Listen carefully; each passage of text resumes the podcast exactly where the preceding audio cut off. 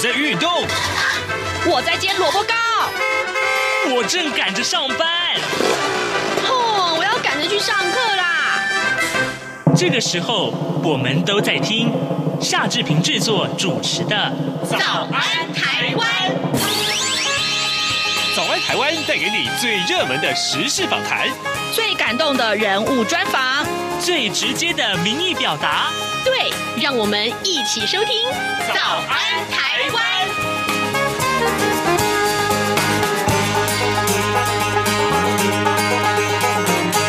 早安，台湾！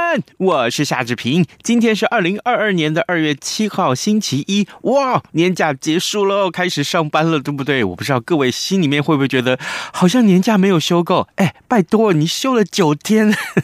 很多朋友跟我说，哦，哦，这个九天的年假实在很长。那当然了，呃，休息也足够了。所以呢，今天请大家打起精神来，开始迎接新的一年工作，好吗？哎，今天呢，在早安现场这个单元里面呢，志平。为您邀请到一位来宾啊，来到节目的现场，他是前进新闻网的副总编辑郭鸿章，鸿章也是我们的好朋友啊，也是老朋友了。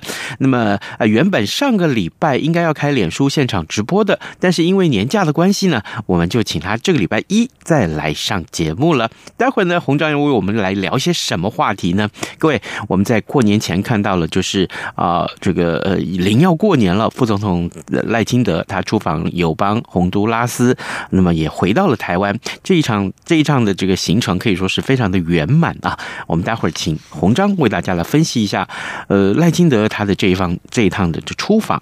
另外呢，冬奥呃已经盛大的开幕了。当然，这个呃台湾呢，呃这个中华民国其实在这个冬奥里面有一些话题是可以聊的。待会儿我们也请洪章跟大家分享。在跟鸿章一块聊天啊、呃，这个时事之前呢，志平有一点点时间来跟大家说一说各平面媒体上面的头版头条讯息。我们首先来看到是《联合报》和《中国时报》上面提到，通通都是同样这件事情：饮水人确诊呢，接触四十艘船，但是呢，他有五次通知筛检未到，高雄市将会开罚，这是怎么一回事呢？我们来看一看《联合报》的内文啊，今天是春节连假。之后的第一个上半日，昨天新增加了十四例的本土新冠个案，分布在这个桃园、高雄跟新北三个市呃都市里面。那么指挥中心呃发言人啊庄人祥他昨天说呢，本土个案当中啊十三例是隔离之后的阴转阳个案，呃相对是比较单纯的。另外一例则是没有被框列的高雄港的饮水人，他的感染源还需要疫情调查。高雄港区呃这一波的疫情从春节之前爆发到现在都还没有平息。高呃交通部的部长王国材前天才为呃这个呃 这件事情啊呃去基隆港视察，那要求啊。航港局跟港务公司必须要落实执行各商港的清洁消毒，还有就是登船的管制啊，交通的的船舶的这个管理啊啊，这个以及人员进出管制啊，而且呢呃，因为港市啊就互动很密切嘛，呃，所以商港人员必须要落实防疫的规定。那王国才啊，这个呃，他视察之后呢，才刚刚结束，昨天就传出了饮水。人没有依照规定啊进行筛检，当然了，呃，这个《中国时报》上面头版头条同样的内容，不过他也特别提到，就是高雄市的市长陈其迈为此而非常的震怒啊，他甚至要依照防传染病防治法开罚六万到三十万元的这个罚款。所以，其实我们看到这位饮水人他不甩裁检的通知啊，那么目前确诊，呃，所以呢，呃，应该要是是要开罚了。呃，另外在呃《自由时报》今天头版是广告啊，但是它的二版呢，啊，提到的是台股啊，台股那正好也提到《经济日报》跟《工商时报》头版头条也都是提到台股，美股助反弹助攻啊，所以台股呢红盘红利翁啊，会今天应该是要开红盘啊，近十年开红盘呢，十个交易日上涨几率呃。都达到七成，所以今天台股的表现其实是可以被大家期待的。好，呃，现在时间早晨七点零四分零五分了哦。好，我们先进一段广告，广告过后马上邀请鸿章跟我们一块儿来聊时事喽。早安，台湾，你正吃着什么样的早餐？吐司加火腿蛋，咬一口，然后收听中央广播电台。早安现场。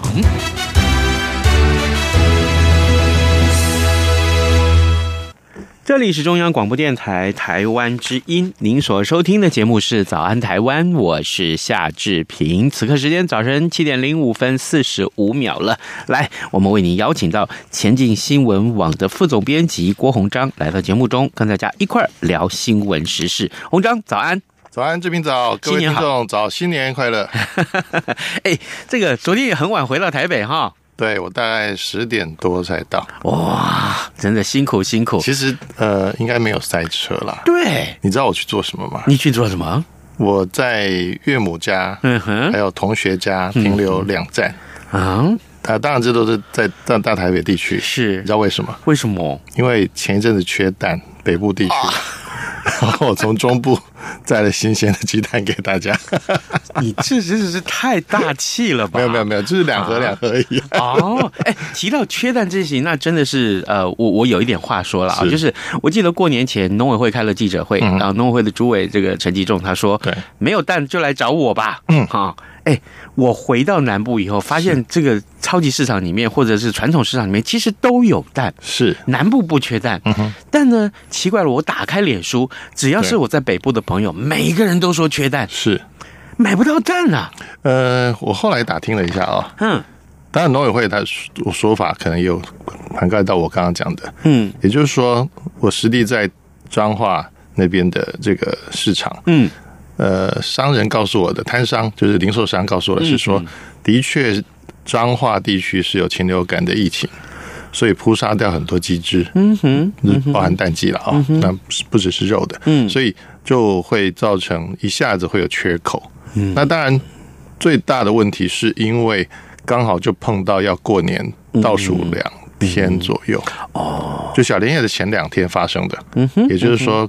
除夕的前三天，那事实上有不少的摊商已经准备休假了。嗯，就是说，呃，应该说，包括物流是，因为物流也很，现在说真的，物流很吃重。是，所以如果说你没有预先部署，嗯，你可能就是没有车啦。哦，原来就这么是不是明白？而且像例如说前天，嗯，呃，去买蛋，嗯嗯嗯。嗯呃，买买买！我本来还还跟这个老板娘说，我还要还要什么什么什么什么的，我礼拜天来拿。嗯哼，他说他他，他一开始想说好 有有蛋，他本来说有蛋，后来想啊不对，我他说啊礼拜天哦，嗯，我因为他把这个日期跟那个我我好像讲天讲是哪几号嘛，对不对？我好像讲几号要拿，他一直想不过来，然后后来想说，哎，那是礼拜天吗？哦，礼拜天没有供应蛋，因为。蛋商休假，嗯，所以呃，我想应该也是碰上了，就是说各种原因。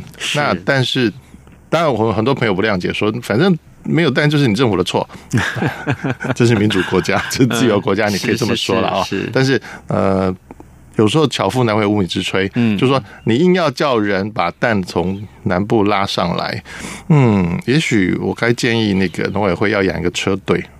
物物流队，对对，要不然要不然你跟就是叫不动嘛，嗯，因为你是个自由市场，是，除非你加钱给我，嗯，或者说甚至甚至我一趟车上来，是，我认为亏本，嗯嗯，就是说会亏很多，是，这油钱都不够什么之类的，你可能就是就是要补贴他加倍之类的嘛，啊，就是说让他觉得有利可图，那那当然这个是市场机制之外的事情，就是那只看不见的手变成看得见。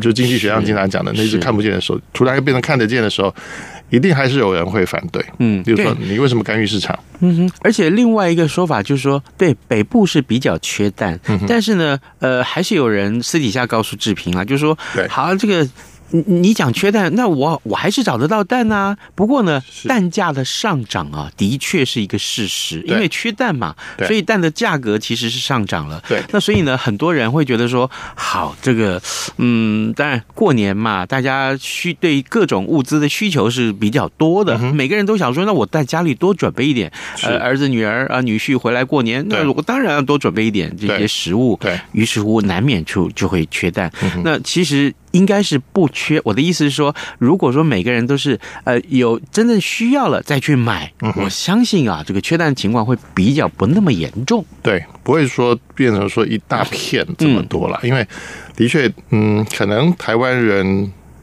来自各各个族群的，我的古台湾人是广义的啊、哦，是，毕竟经历过很多变动。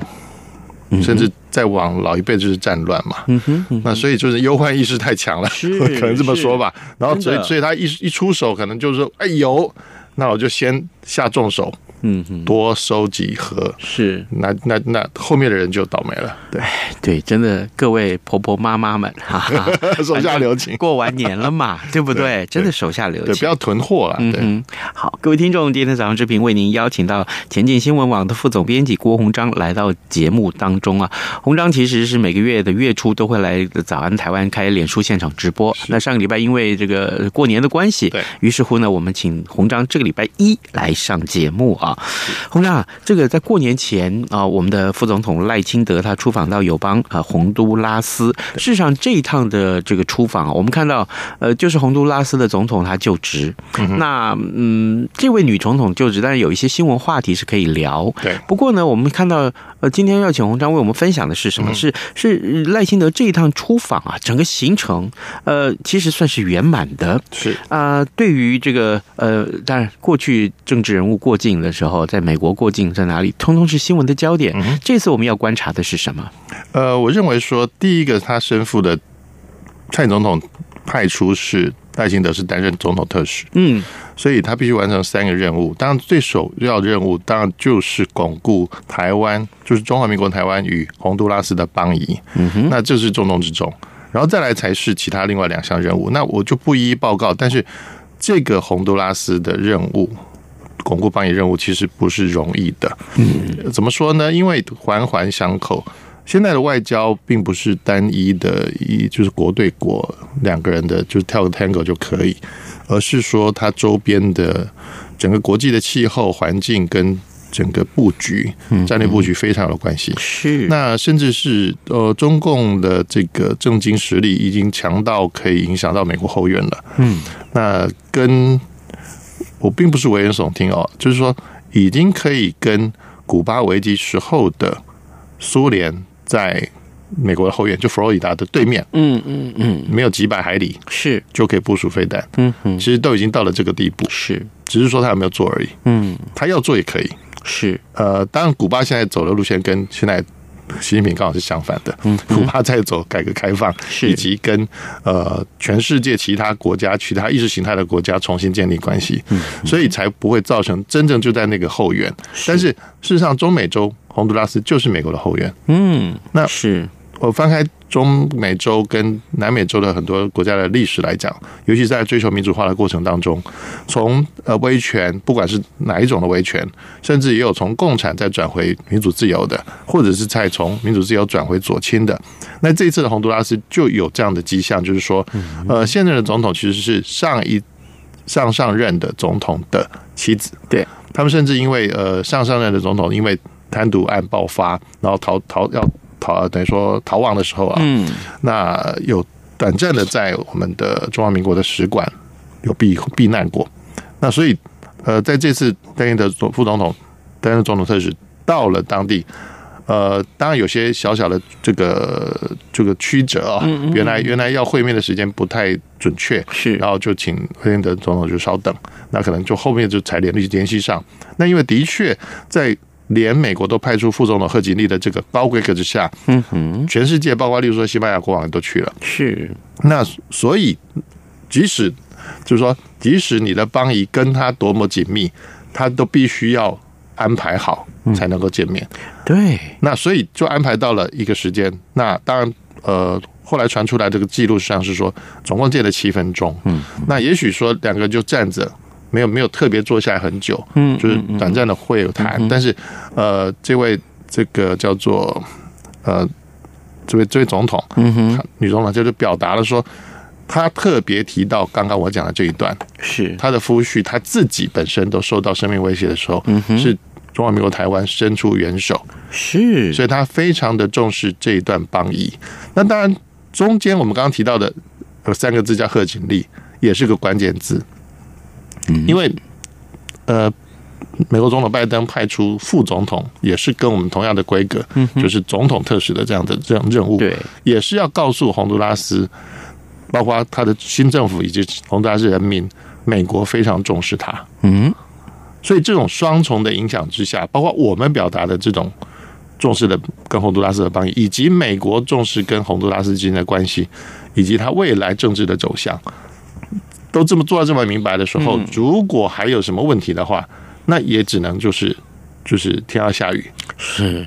因为如果他已经这个国家洪都拉斯已经找到非得要靠美国以外，非得要靠台湾以外的一个国家或者是一个集团来作为他延续他政治生命或者延续他国家永续发展的一个核心力量的话，那其实是没有办法争辩的，因为这是。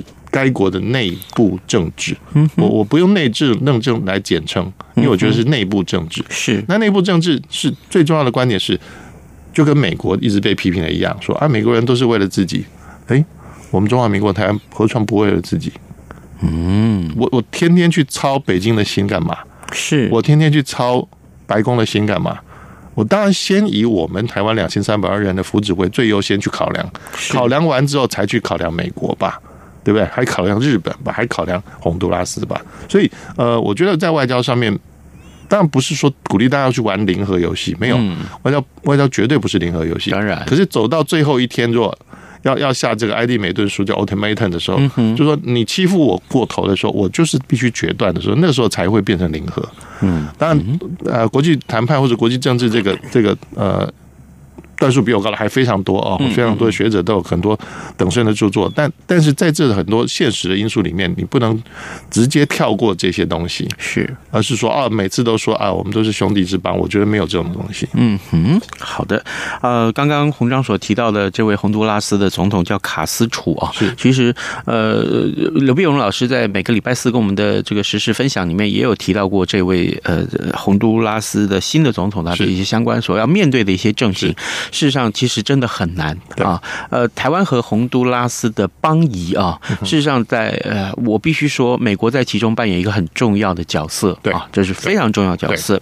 好的啊，这个当然了，这个赖清德回到台湾了，是哎，那他在民进党里面，因为这个出访的这次成功，其实他的声望又提高不少吧？是，就以看到目前来讲，跟这个十二月下旬的这个民调对比的话。嗯嗯，其实本来差距是四点三，他跟谁的差距？他跟那这个最大的竞争对手是郑文灿。郑文灿啊，桃园市长。嗯哼，但是现在拉拉上了，呃，因为已经到了，赖清德已经拉到三十点六了啊，嗯哼，他差距就更大了。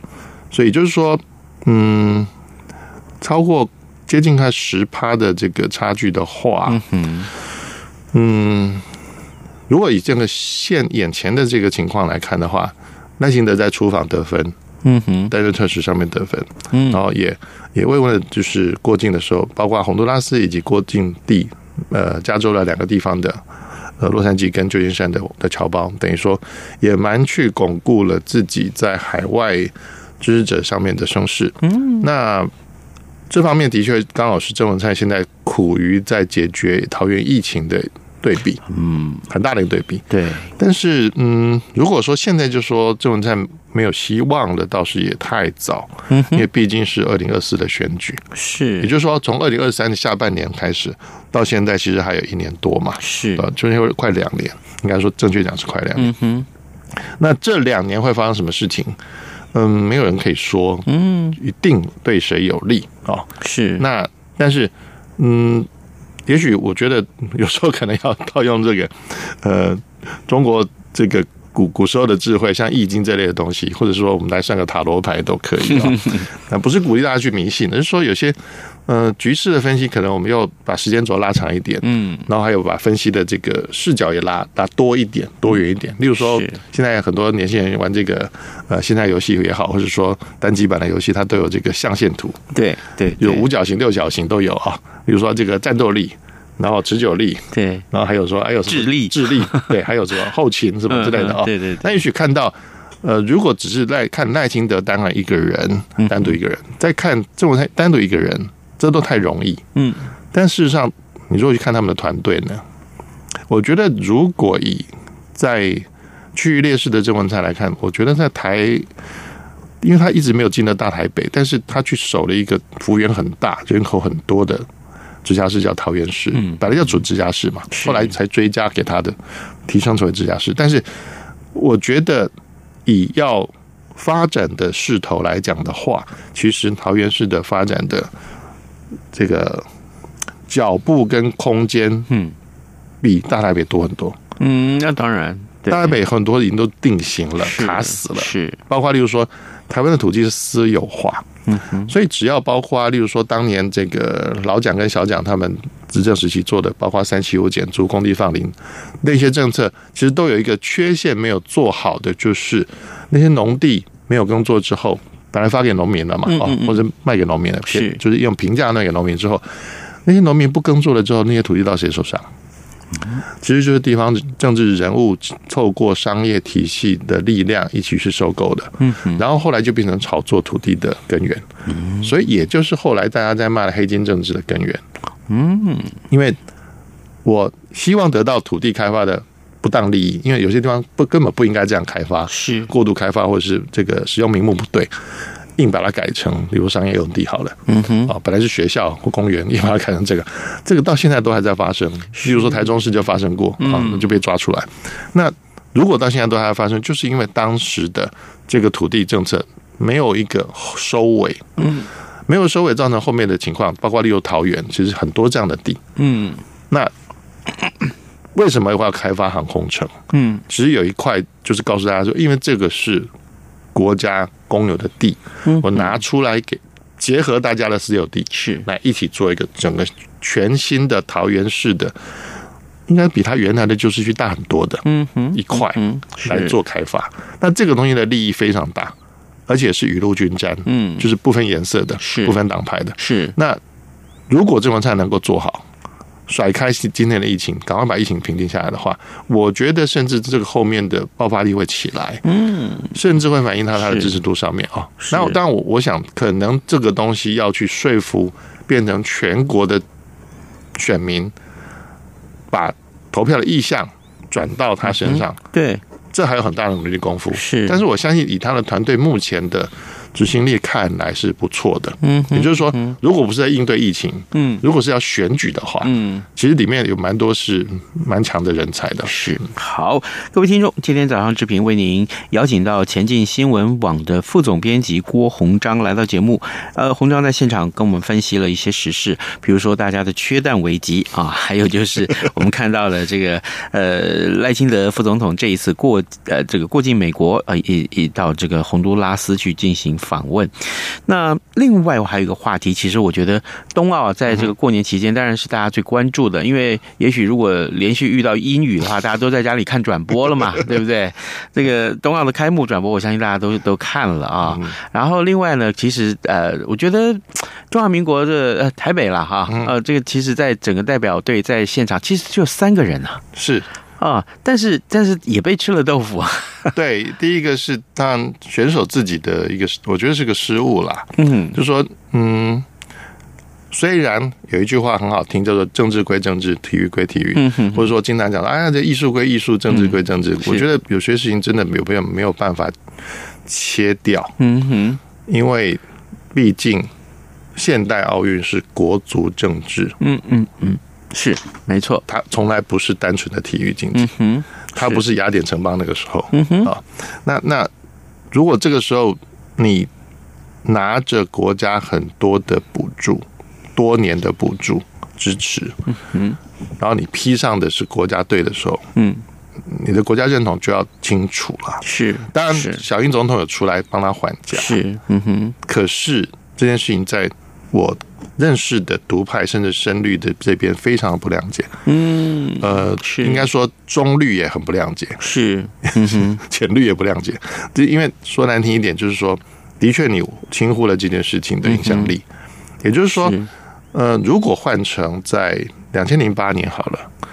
马英九上台，然后两岸的确很和缓的时候，嗯、也许人家会觉得说啊，这不不伤大雅。是，但是现在中共对你台湾的中华民国，其实就是要消灭。嗯，不是只有台湾的福马消灭，是中华民国所有东西，甚至他中华民国的历史，他都去扭曲跟嫁接。嗯哼，你的国父已经变成他的国父了。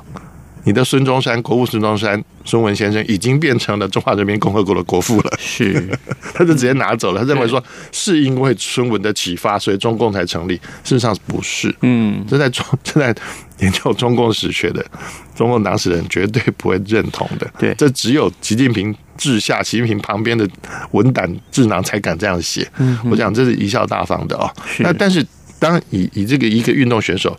而且再加上这个黄小姐，她长期在海外训练生活，嗯，所以她有一个毛病，是，就是说，因为她觉得中国代表队的成员跟他们经常在异地训练或者在国外比赛，就是朋友嘛，大家都是朋友，对，就跟她的美国朋友、加拿大朋友一样，我们都在练这个滑雪，这个这个滑冰滑滑雪。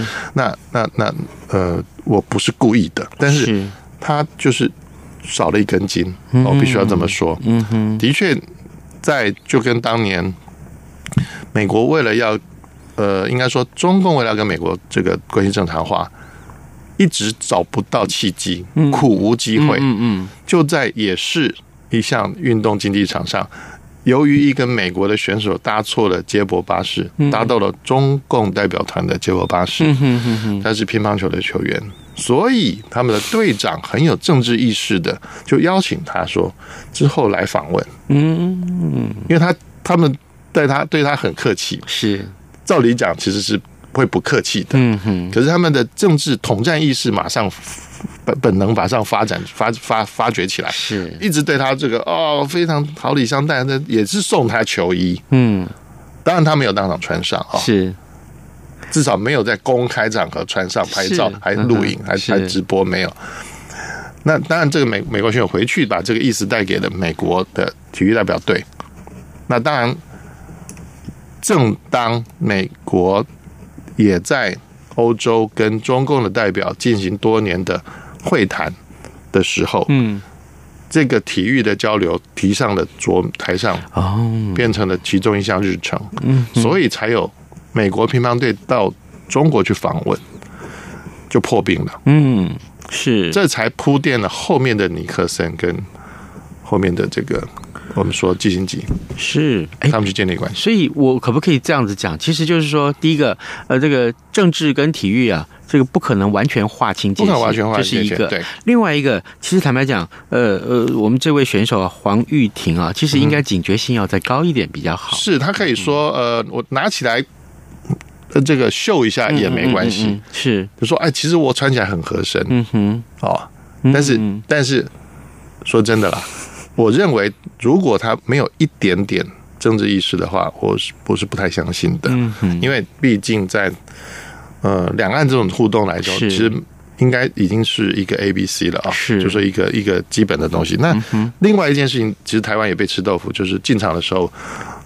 官方的直播频道叫做央视运动台，就是 CCTV Five，他的这个播报员就直接说：“你台湾本来应该叫奥会称呼叫做中华台北，他就说中国台北代表团。”呀，真的。那所以包括，比如说，当然台湾你没办法直接看，嗯，那样子的这个直播的讯号，是。你看到的可能是别的别的转播，但是呃，相信全世界大部分。呃，华人可能很多都看，因为毕竟，比如说台湾有很多看那个非法的机上盒的，也都看得到。嗯嗯嗯。所以，嗯，我认为，当然，如果你是一个认同对岸的人，嗯，那我觉得我我我不置可否。嗯哼。但是，如果是你就中华民国台湾自己的国民，是，我觉得你要提高警觉。是，好，各位听众，今天早上之平为您邀请到前进新闻网的副总编辑郭鸿章来到节目中跟大家聊时事。我们一块所聊的呢，其实就是缺蛋的危机，还有就是赖清德副总统的出访以及冬奥这件事情。也谢谢鸿章今天跟我们的分享。今天台北股市要开红盘了哈，这个呃，这个大家最期待的事情了啊。其实会有红盘，因为很蛮多利多的。对 对对，在过年这段期间很多利多。也谢谢红章今天跟我们的分享也谢谢各位听众收听谢谢您拜拜。拜拜。